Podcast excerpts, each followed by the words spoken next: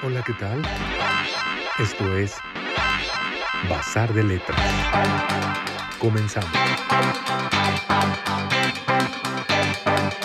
Espacio dedicado a la literatura y la buena música. Texturas sonoras con la imaginación literaria.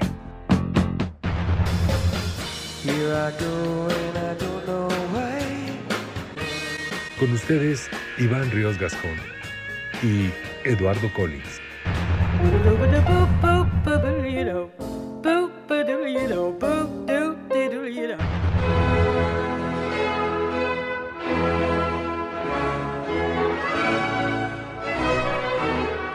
Amigos, buenas tardes, buenos días, buenas noches, según nos estén oyendo. Esto es Bazar de Letras. Bienvenidos a una emisión más que pues este, nos alojan con nuestros podcasts en Promo Estéreo y le agradecemos esa oportunidad de hacer esto que es para ustedes y esperamos que lo vayan a disfrutar el día de hoy también como en otras ocasiones. Iván, ¿cómo estás? Pues aquí sufriendo el calor. Sí, ¿verdad? Está severo. Torrido. Sí, sí, sí. Pero mira, vamos a relajarnos, a tomar este, la consideración de que estamos con aire fresco, porque el tema de hoy creo que vale la pena que lo tomemos con calma y lo disfrutemos. Van a cumplir, bueno, más bien es eh, el, el aniversario o el festejo o la conmemoración de uno de los autores mexicanos más importantes que es Carlos Fuentes. Sí es el onomástico 10 de la muerte de Carlos Fuentes, sí, no podríamos festejarlo y celebrarlo. Sí. Este, murió el 15 de, de mayo de 2012, a los 83 años. Quizás la, la voz más representativa de la narrativa mexicana, ¿no? Bueno, más representativa de la narrativa mexicana, sin hacer a un lado a los otros grandes maestricísimos como Juan Rulfo o José Emilio Pacheco, o Sergio Pitol, que son otros de los escritores, de los grandes escritores mexicanos. Pero indudablemente Fuentes fue parte importantísima de las letras mexicanas. Fue, Así es. formó parte del boom latinoamericano. Si bien ya no, ya no llegó a la, a la generación del medio siglo, porque él era mucho más grande, él nació en 1928, el 11 de noviembre, si no me equivoco, de 1928. Entonces ya no le toca esa generación de, lo, de, de, de, de medio siglo, sino que a él, él eh, digamos que él aprovecha, aprovecha el gran movimiento latinoamericano que, que Carmen Balcells impulsó como el boom. Así es. Vamos a escuchar una cancioncita en lo que nos organizamos con las ideas para hablar de Carlos Fuentes.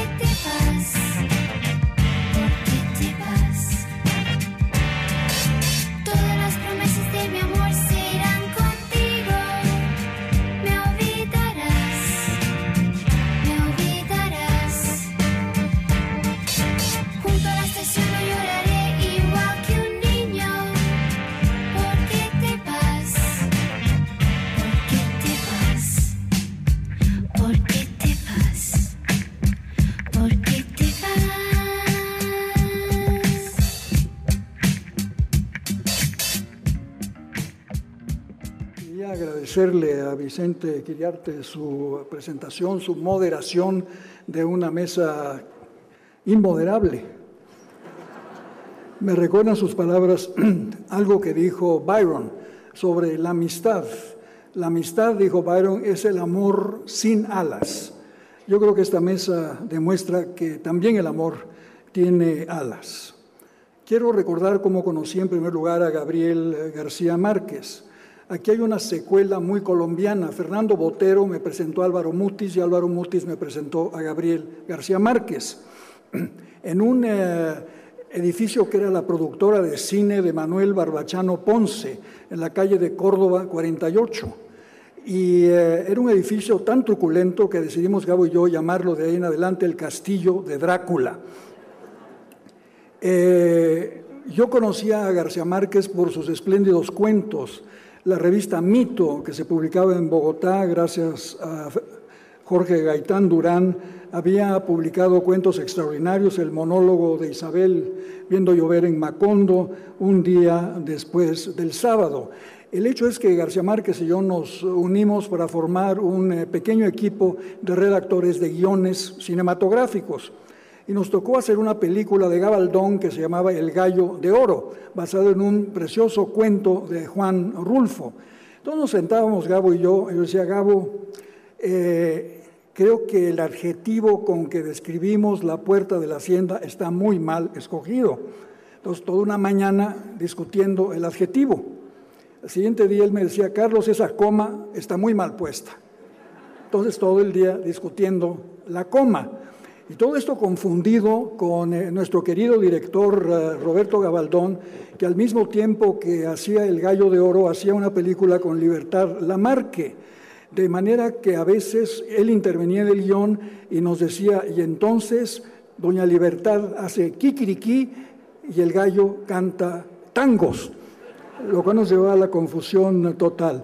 Eh, como lo acaba de recordar Vicente, una tarde nos sentamos en la pelusa de mi casa y nos dijimos, Gabo y yo, ¿qué vamos a hacer? ¿Vamos a escribir guiones de cine o vamos a escribir novelas?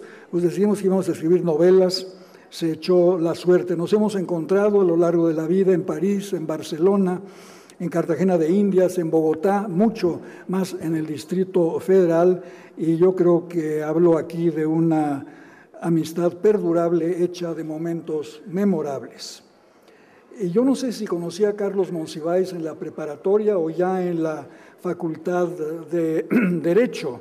Eh, describimos muy rápido una comunidad que era la literatura. A mí me encantaba prestarle libros a Carlos Monsiváis porque regresaban envueltos en un papel blanco finísimo y yo quería que él cubriera toda mi biblioteca con este papel precioso.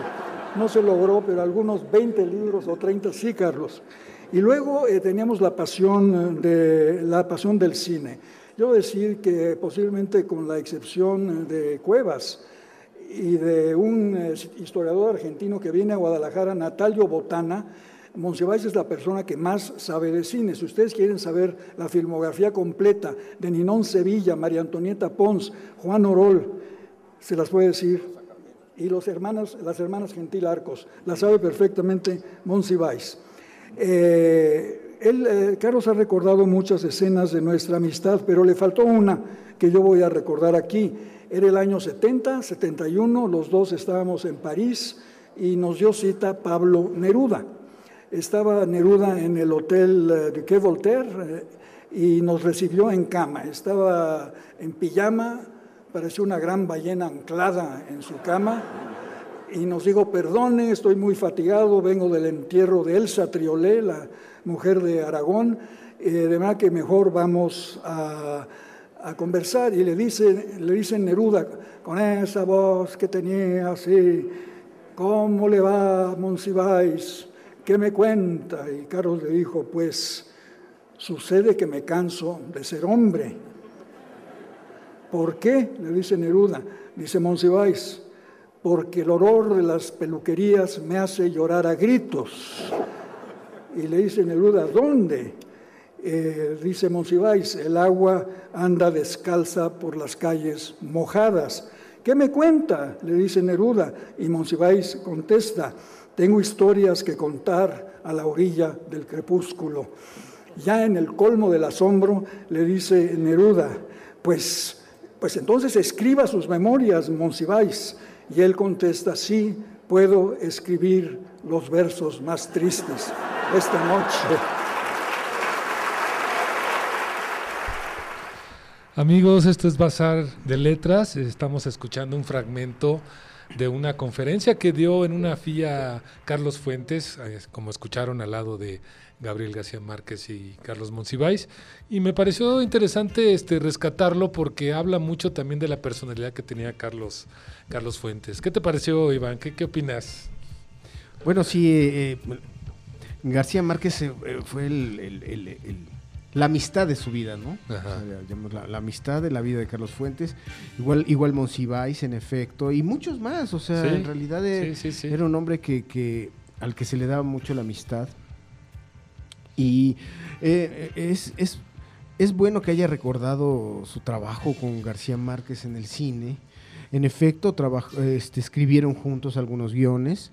Creo que lo más, lo, a mí lo que más me gusta que hicieron juntos fueron los diálogos de esta película, la primera película de Arturo Ripstein, que es Tiempo de Morir. Mm, Los diálogos se los echaron en, en un ping pong. Imponeándolos. Este, Fuentes y, y García Márquez, así como, así como Dalí y Buñuel en su momento escribieron el guion de un chien andaluz, de un, perro andaluz, así como eh, eh, eh, crearon ese, ese guion, pues bueno, ellos hicieron esos diálogos. Y sí, trabajaron juntos, aparecieron juntos en películas, como en Este Pueblo No Hay Ladrones, en donde ambos tienen un cameo por ahí, ¿no? Fuentes viendo un, un póster afuera de una cantina y García Márquez adentro de la cantina, como cual debe de ser.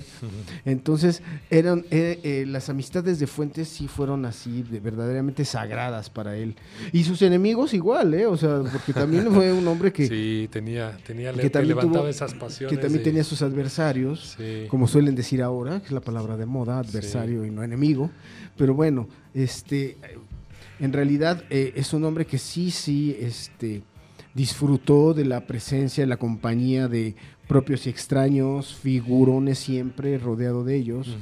Tú te- no sé si te acuerdas de las películas que hicieron basa- basadas en, los- en- en- sus obras, por ejemplo, Un alma pura, que dije Juan Ibáñez, que está basada en el cuento homónimo, Un alma pura, que es una historia de incesto.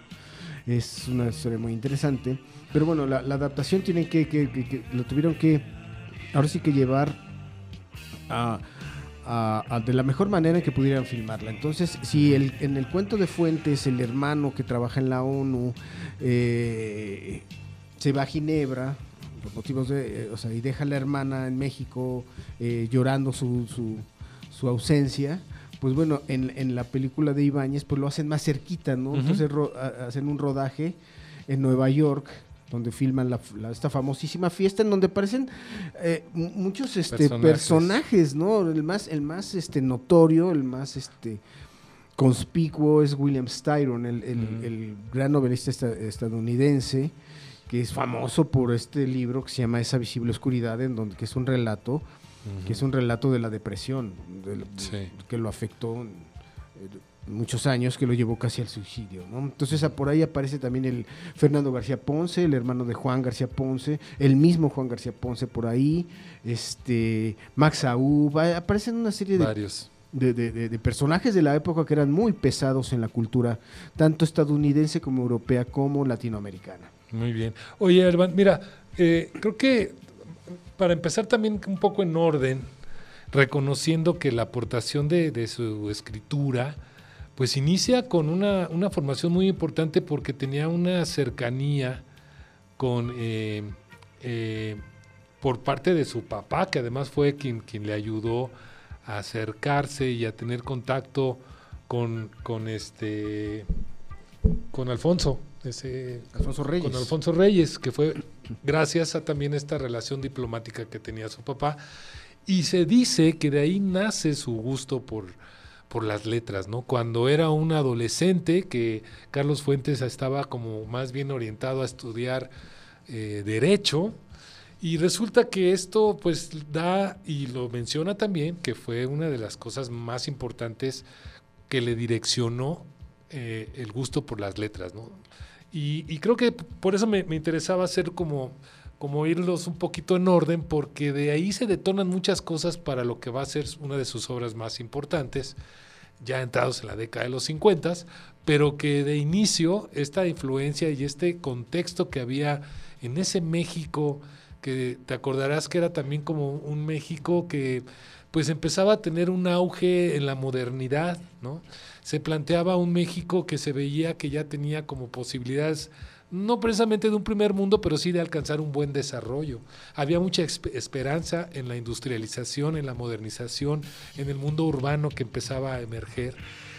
Y Carlos Fuentes con esto que empieza a, a, pues en su obra a describir y a marcar una pauta en un estilo literario que será después incluso ya reconocido como un rompimiento, eh, como una propuesta, pues vale la pena que lo, que lo vayamos este, tejiendo de esa forma, ¿no? De cómo inicia y cómo se va desarrollando. Por eso me, me interesó eh, mencionar esta parte para ir en orden, digamos, destacando estas características que tiene su obra. Sí, bueno, eh, podríamos decir que Fuentes no solo nació con pañales de seda, sino con pañales de libros. Eso le, eso le permitió, le permitió eh, irse forjando una cultura enciclopédica Sí. y, y además con el conocimiento muy amplio de los, de los idiomas, ¿no? Él nace en Panamá, en realidad, eh, no nace en México, pero hasta los 16 años estuvo en diversos lugares precisamente porque su padre, este, eh, que era. Rafael, Rafael Fuentes Rafael. Botiguer, eh, pues se desempeñaba en el, en el servicio diplomático. Entonces, naciendo en 1928, pues imagínate, él nace en, la- en el México por revolucionario inmediato, ¿no? Cuando Sí. eh, él, él en México, en efecto, empieza a, a dar los primeros pasos después de la después de la revolución. Y bueno, vienen todos estos estos fenómenos, esta gran her- esta eh, herencia, no sé si sagrada o maldita de pues del día del partido de- del, partido único porque se crea el PNR por Lázaro Cárdenas y luego se, se vuelve el PRI todo- ya toda esta historia que ya sabemos. Pero eh, eh, indudablemente las relaciones que tiene el, padre de- de Carlos Fuentes en- eh, le- le- le- fueron un, una- un gran- una- una- un gran tutelaje para, Ujú. para, para el hijo, ¿no? En efecto, era amigo cercano de, de- de De Alfonso Reyes. Y, y de muchos intelectuales y políticos de la época, ¿no? Él, él, Sí. él llega a México aquí a los 16 años, estamos hablando del 28, llegaría en el 44 más o menos, por ahí, y este...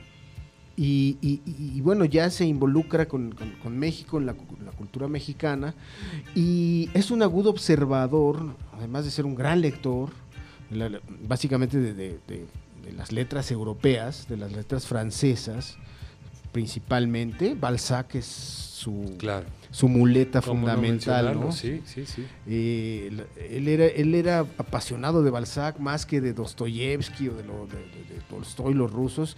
Él era el apasionado de Balzac. Por eso, por eso la edad del tiempo, como él bautizó su, su narrativa, en realidad proviene, en realidad proviene de la, de la comedia, de la comedia humana de Balzac, ¿no? Así como. Balzac fue agrupando sus, sus novelas en torno a ese, ese, ese, mm, ese eh, magnum, ese op- eh, esa obra enorme que, que- que condensa todas las, todas las obras que es eh, la, la la- la comedia humana, así Fuentes lo hizo con la edad del tiempo, ¿no? Bien, mira, vamos a continuar. Escuchemos eh, una propuesta de un grupo conocido como Chuck Moll, de los pocos grupos de rock progresivo. Y ya sé por qué lo vas a poner.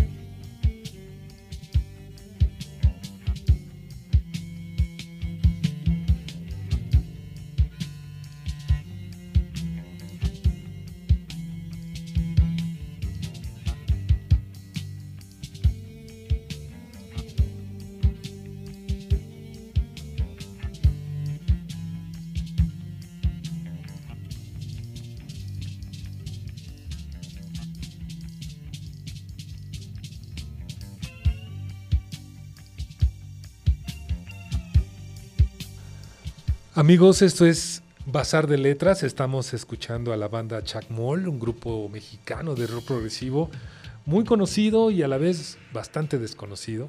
Es casi de culto, pero también muy desconocido y la verdad vale la pena. Y es a propósito, porque estamos hablando de Carlos Fuentes y vamos a indagar sobre su obra, este, que es muy vasta, eh, mi querido Iván.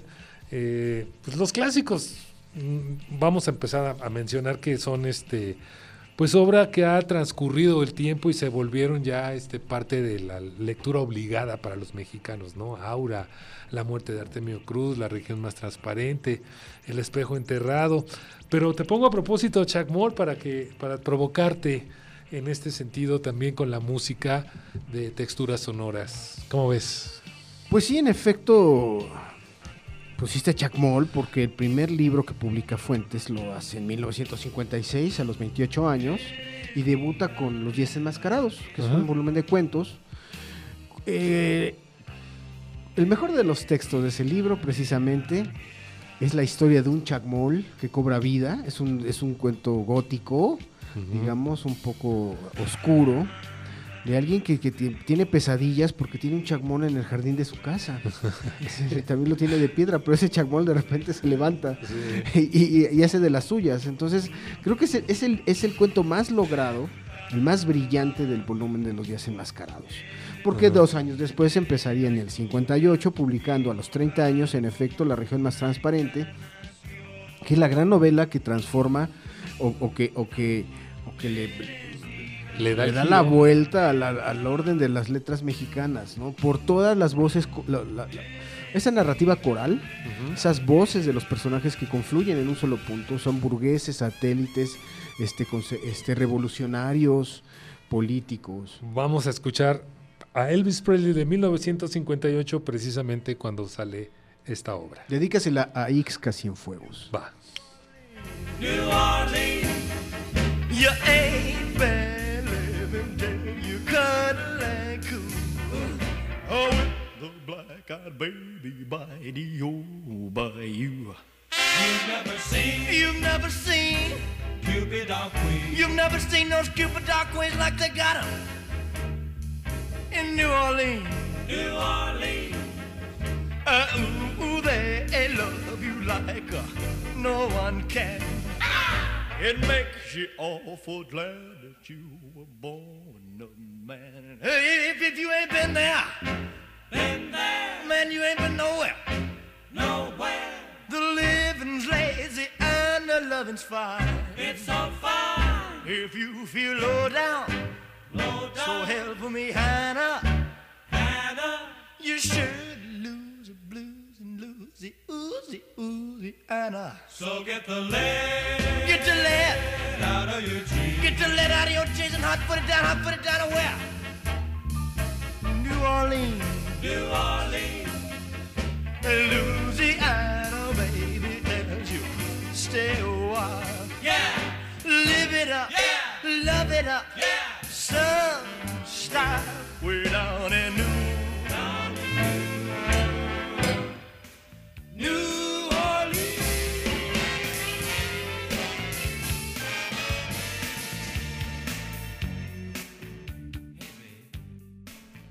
Amigos, recuerden que esto es Bazar de Letras y tenemos un playlist también para que escuchen toda la selección musical que tenemos de este programa y de programas anteriores.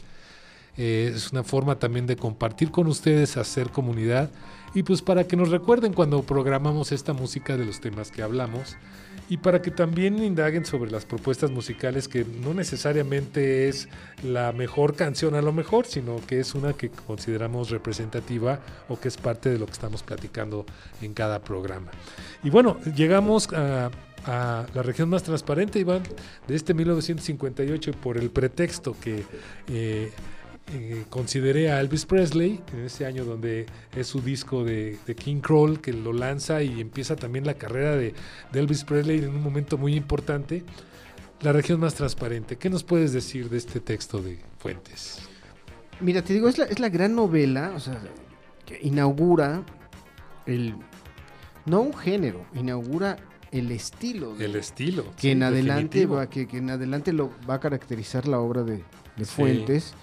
Eh, en lo que es su narrativa, básicamente cuento y novela, porque él hace las dos cosas y ya después empezará, bueno, también en los 60 empiezas a escribir teatro y luego los ensayos, entonces era, un- era el grafómano, ¿no? Digamos. Mira, tengo una, una pequeña descripción. La aportación de su escritura destaca porque logró liberar el lenguaje de ataduras puritanas y la recreación de personajes con una conciencia estética, un estilo experimental. Utiliza recursos literarios de multilinealidad, una discursiva inédita para esos años, hace una concurrencia de épocas diversas en un mismo tiempo narrativo, genera la supervivencia de voces ancestrales. Y en fin, hace aportaciones literarias a la modernidad. Por eso hablábamos de que es parte de, esta, de este boom o, o- o que le toca, digamos, de, de generar esta nueva literatura hispanoamericana. ¿Cómo ves? Mira, lleva, la- lleva eh, la, la región más transparente lleva eh, la polifonía, Ajá. el género polifónico es lo que Milán Kundera ha teorizado como, como estas novelas, como te decía, corales, Sí. en donde cada voz, cada personaje es como un instrumento y al final se juntan Sí. y crean una sinfonía. Pues bueno, digamos que la polifonía de la región más transparente no se había llevado a cabo con esa, con esa puntualidad Ujú. en, en las letras mexicanas hasta entonces, porque además en efecto incorpora ciertos elementos. Eh, cuando tú- a lo que te refieres con lo de ancestrales, pues bueno, él, él era muy afecto a utilizar los símbolos Sí. y, y- y los símbolos históricos básicamente de la cultura, lo más arraigado. De la ¿no? cultura mexicana, además. Exactamente, ¿no? por supuesto.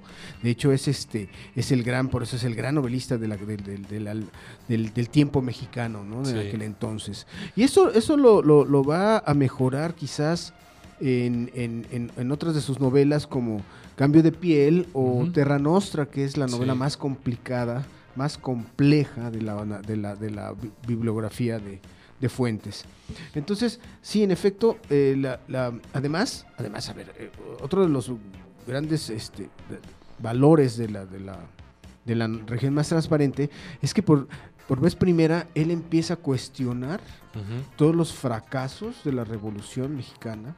Sus personajes, digo, así como la muerte de Artemio Cruz, que era un revolucionario que se traicionó a sí mismo, Sí. se traicionó porque se vuelve eh, eh, político, luego millonario, luego un cacique, o sea, vuelve ese, ese bonito círculo en el que siempre hemos, hemos estado en México, ¿no? Ese eterno retorno, así como, casi como lo, Sí. que, lo, lo que auguraba Federico Nietzsche.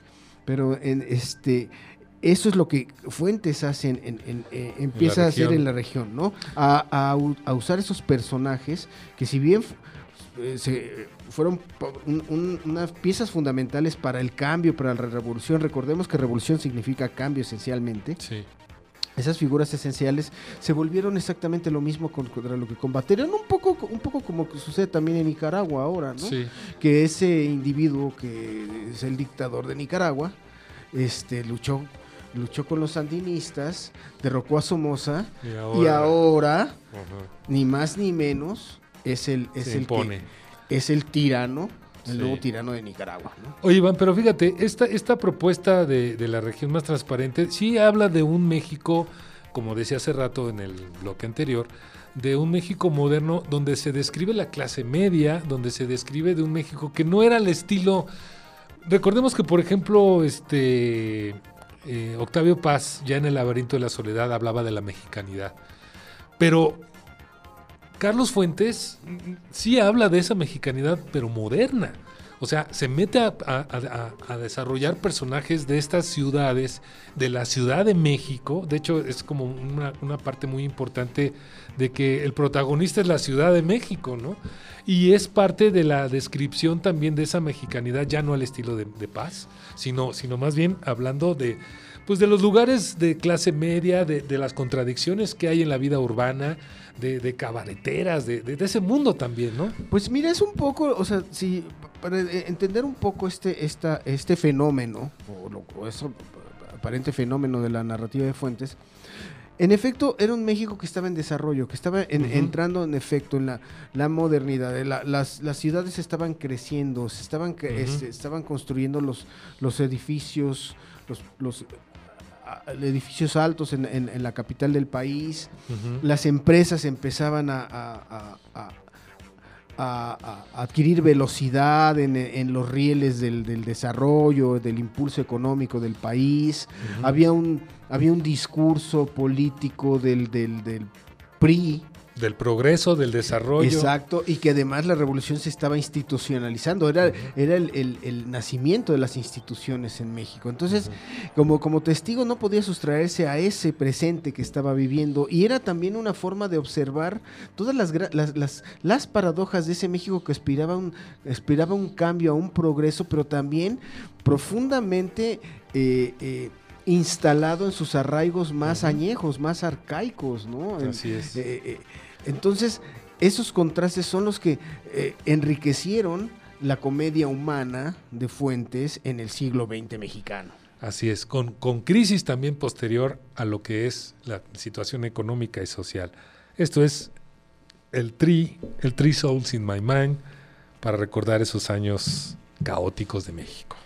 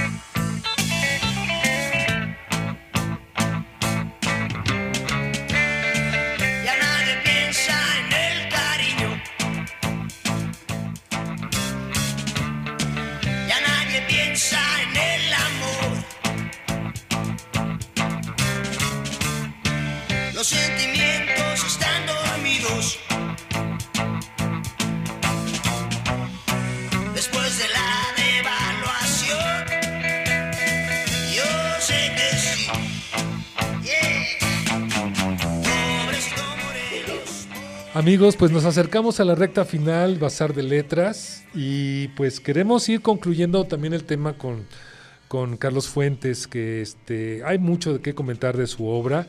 Eh, y algo que me parece importante, Iván, es que, mencionemos el caso de, la obra de Aura, ¿no? Sí, ahora que muchos envidiosos han, lo han acusado de plagio, ¿no? Dicen que es este, que es eh, eh, esta novela de Henry James, ¿no? La de Mm, Otra vuelta de tuerca, que está inspirada o, o ba- o basada o, o copiada, ¿no? Incluso así los más, los más ma- maledicentes dicen que es otra vuelta de tuerca y, y los papeles de Aspern, sobre todo, ¿no? De Henry James. Pero yo creo que es una, una, una, una novela, de- híjole, de lo más, de lo más intensa y además cuya escritura fue todo un reto. Es, Eso. la- es una novela que está escrita en segunda persona del principio a fin. Es decir, te levantas, tomas café, lees el periódico, encuentras la, el- el- la oferta de trabajo en, el- en- en- en las páginas de ese diario, decides ir a, bus- a, a preguntar porque solicitan historiador, además es un hombre desempleado, un historiador como... Ya ves que los historiadores aquí en este país tienen mucha chamba. Entonces, desde, desde entonces, pues bueno, ya, ya le sobraba el trabajo. Y además es una, es una obra que, que tiene muchos elementos sumamente eh, eh, eh, interesantes sobre el erotismo, muchas ideas. a mí me recuerda mucho las novelas de George Bataille, en, en ciertas escenas de, de eróticas. Es, es una, no- una novela muy transgresora. La figura de- de- del Cristo negro que está arriba de la cama, ¿no? Este, toda esta, esta atmósfera de los gatos que siempre aparecen, eh, la rutina que el, el personaje siempre lleva a cabo cuando cena eh, riñones y vino tinto, ¿no? Fíjate, riñones con vino tinto, qué buena combinación. Eso es muy español, ¿no? Sí, Además, sí, muy sí, español. Si ya entras a cualquier bar en Madrid, Ajá. pues en- entre la comida corrida está el, están los riñones. Pero además es una novela que, a pesar de su brevedad, es muy, muy intensa. Su lenguaje es, es- es acertadísimo. Hicieron una adaptación este, en Italia, una adaptación de esta película. Damiano Damiani hizo una película que se llama La... la la estrega in amore, que es la bruja en amor, es, eh, que tiene muy poco que ver con Aura. Pero hay, hay que recordar este dato que es muy importante. Acuérdate que en el foxismo, hace que en el 2000, en los años 2000 es cuando Vicente Fox llegó a la presidencia, este señor que era, además del Yunque, que era secretario del Trabajo, Carlos Abascal, que se le ocurrió, se le ocurrió eh, eh, promover la censura del- de, de- de esta novela. Entonces hizo un escándalo porque decía que era pornografía, que era... Qué eh, barbaridad. sí. era, que era un atentado a, los, a los este, principios del, eh, católicos, ¿no? Que casi casi había que quemar, como en Fahrenheit, como en la novela de Ray Bradbury, que quemar toda la pira, todo, todo lo- el tiraje de aura. Y lo único, para lo único que sirvió este, este eh, exabrupto cavernario fue pues para que la novela volviera, bueno, se ajá, volviera a más, vender. ¿no? posicionarla Entonces, nuevamente, ¿no? Exacto, yo siempre Además- he pedido que alguien me censure, por favor. No, y además creo que eh, se volvió una, una lectura, no sé si decirla casi obligada, pero por lo menos en bachillerato sí me consta de que muchos profesores promueven la lectura de Aura. Y, y no sé si sea así como oficial, pero por lo menos en la UNAM me consta de que sí es una lectura muy recurrida a, a dárselos a, a los chicos, sobre todo de bachillerato, porque creo que abre también esta posibilidad de, de empezar a, a conocer la obra de él, ¿no? O sea, es un buen inicio de- de- para acercarse, ¿no? Sí, yo creo que es un, para, para todo aquel que aspire a escritor, es un libro prácticamente pedagógico de escritura. Porque el lenguaje, te digo, es brillante, la prosa es impecable y, eh, insisto, es una novela técnicamente muy complicada. Fíjate, hay quien dice que Borges llegó a hablar tanto de Buenos Aires que fue como su creador. Y en el caso de Carlos Fuentes, también le atribuyen que puede ser la Ciudad de México. Claro, eso me recuerda que, que me recuerda en efecto que Borges decía decía de decía tenía esta esta esta frase no es por amor es por espanto será por eso que te quiero tanto pero esa frase que pues si bien se la puedes aplicar a tu novia si te trata Ajá, mal ¿no? ajá. no es por amor ni por espanto no esa esa esa frase Borges se la escribió se la dedicó a Buenos Aires no es por amor ni por espanto, será por eso que te quiero tanto. Y en efecto, eh, ¿qué habría sido de la obra de Carlos Fuentes sin esta Ciudad de México tan, tan, tan, Sí, pues tan nada. viva Sí. en el pintoresquismo visual, el pintoresquismo urbano? la, todo, toda esta, esta belleza visual y esta grotesidad visual que te encuentras Sí. en cada calle. Y sobre todo, ¿qué sería sin el ruido ambiente, sin el soundtrack verbal que puedes escuchar en el metro, en el metrobús, en el taxi, en la calle? En el los centro mercados, comercial, en los el- parques. Exactamente, sí, sin ese, sin ese, e- esa, todos estos elementos de, de color de Ujú. nuestra ciudad, quizás la obra de Fuentes no sería de este tamaño. Si, él hubiera escrito sobre, no sé, no se imagine, sobre Florencia o sobre Venecia, podría haber sido más austera, un poco más fría, sin tanta carne. La, la- la prosa tiene que tener- debe tener carne, debe saber a algo, oler Sí. a algo, sonar a algo. Y eso es lo que Fuentes, lo que Fuentes nos legó para la, para, para la narrativa mexicana. Así es. Oye, este, Iván, también está Terra Nostra, también están este, esta parte ensayística. eh, Creo que vale la pena mencionar que, la obra de, de Fuentes, pues no solamente, o sea, ya decíamos, ¿no? Guiones de películas, eh, novela, ensayo, este, y, y- y- y, pues no sé, pa- para que vayamos cerrando, ¿cuál crees que debemos de también hacerle su mención a estas eh, obras que tiene Fuentes? Bueno, Tiempo Mexicano, indudablemente, es el Mm, primer sí, libro de grandes ensayos este, políticos. Incluso va consignando todos, todos los la- la- la- las virtudes, porque era otro PRI, ¿no? El PRI se fue, Sí. se fue monstru- monstruizando con, el- con las, con el, el paso de los sexenios, con las décadas. Y, y bueno, todo, o sea, sí re- recupera los aciertos de, de- de- del PRI, por ejemplo, de, de López Mateos, de repente, ¿no? De Ávila Camacho, ciertos detalles, ¿no? Eh, que, que fueron aciertos en sus gestiones, pero también va consignando esta vena autoritaria que tenía el PRI. Entonces, hay, eh, en tiempo mexicano, por ejemplo, tiene un ensayo sobre habla- en donde habla de la, de, de la muerte de Rubén Jaramillo, que era uno de los Sí. activistas, ¿no? Sí. Lo matan en Xochicalco, precisamente, a Rubén Jaramillo.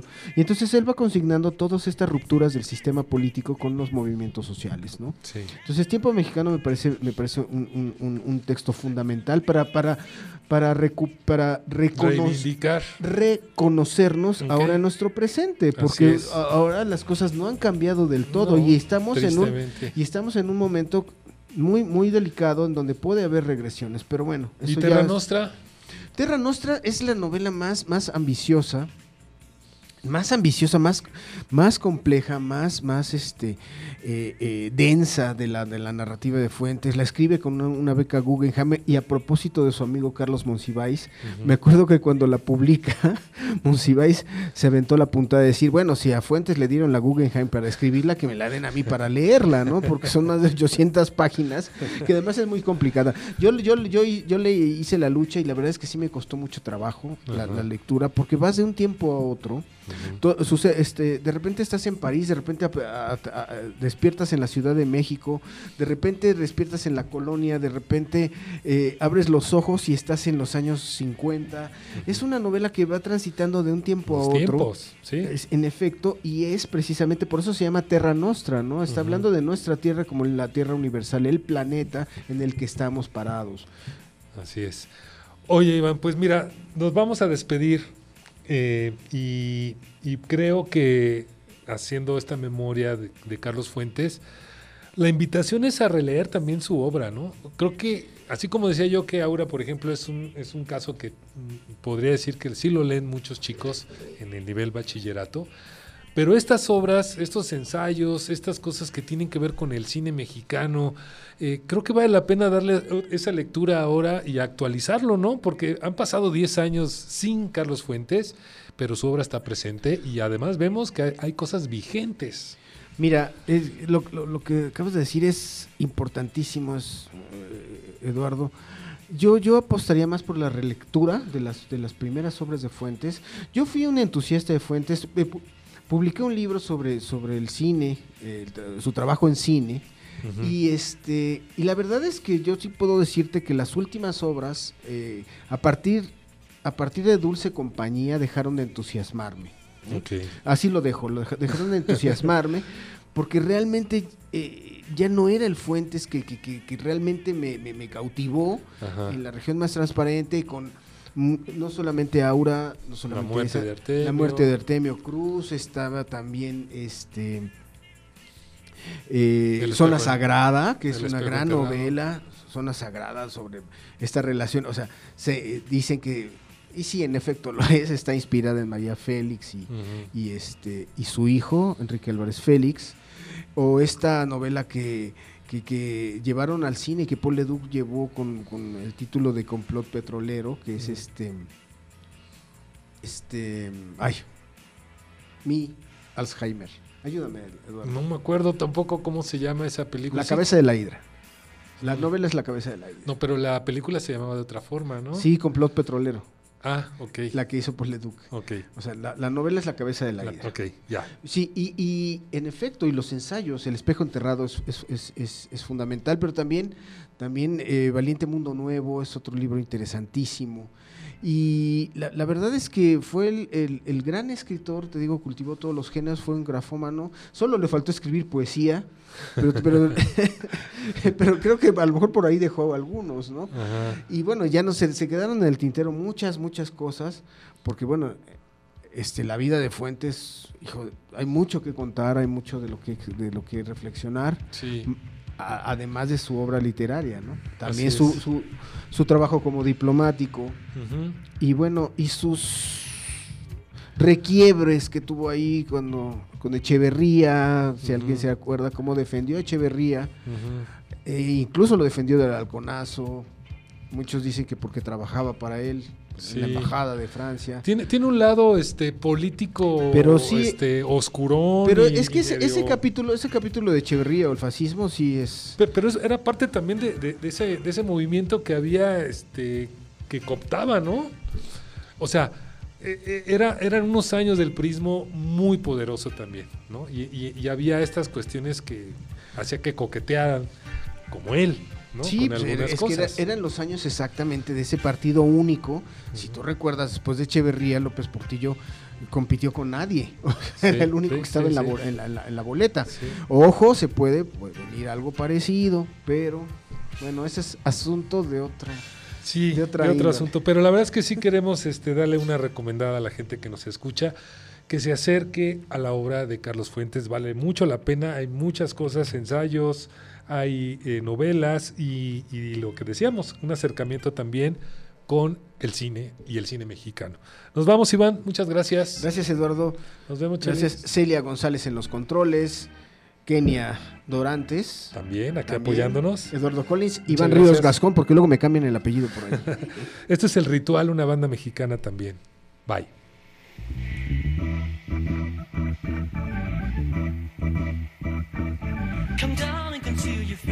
I just wanna wanna feel your uh. I just wanna wanna touch your skin. um. Just wanna wanna feel your legs. uh. Just wanna wanna touch your skin. uh. Take it from me now.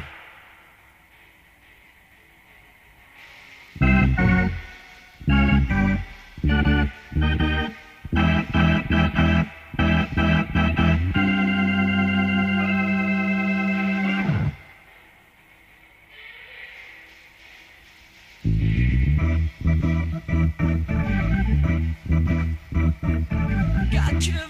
summer pay.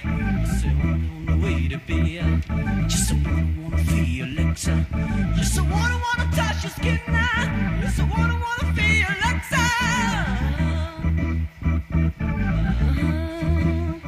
Take it from me now. Mm-hmm.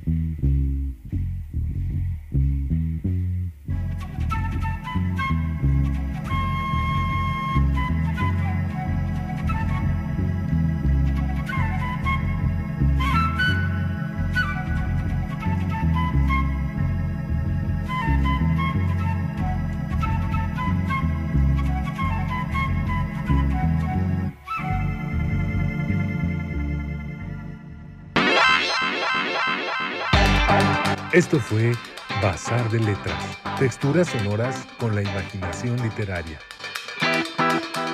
Les recordamos que pueden descargar nuestro podcast y escucharnos la próxima semana. Hasta entonces.